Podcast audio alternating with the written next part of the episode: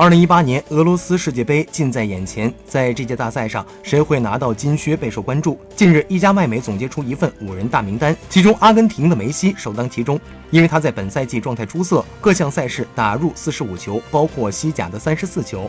这样的梅西有机会去在世界杯的赛场上争夺他个人的首座金靴奖。紧随其后的是德国队的穆勒。因为在世界杯的历史上，托马斯·穆勒一直有着神奇的发挥。在二十岁的年龄，他就可以拿到世界杯的金靴奖。虽说本赛季穆勒的进球数不多，但是世界杯赛场上的穆勒才是最好的穆勒。排在第三至第五位的是英格兰的凯恩、法国队的格里兹曼和巴西队的内马尔，而大名鼎鼎的 C 罗却没有进入这一名单。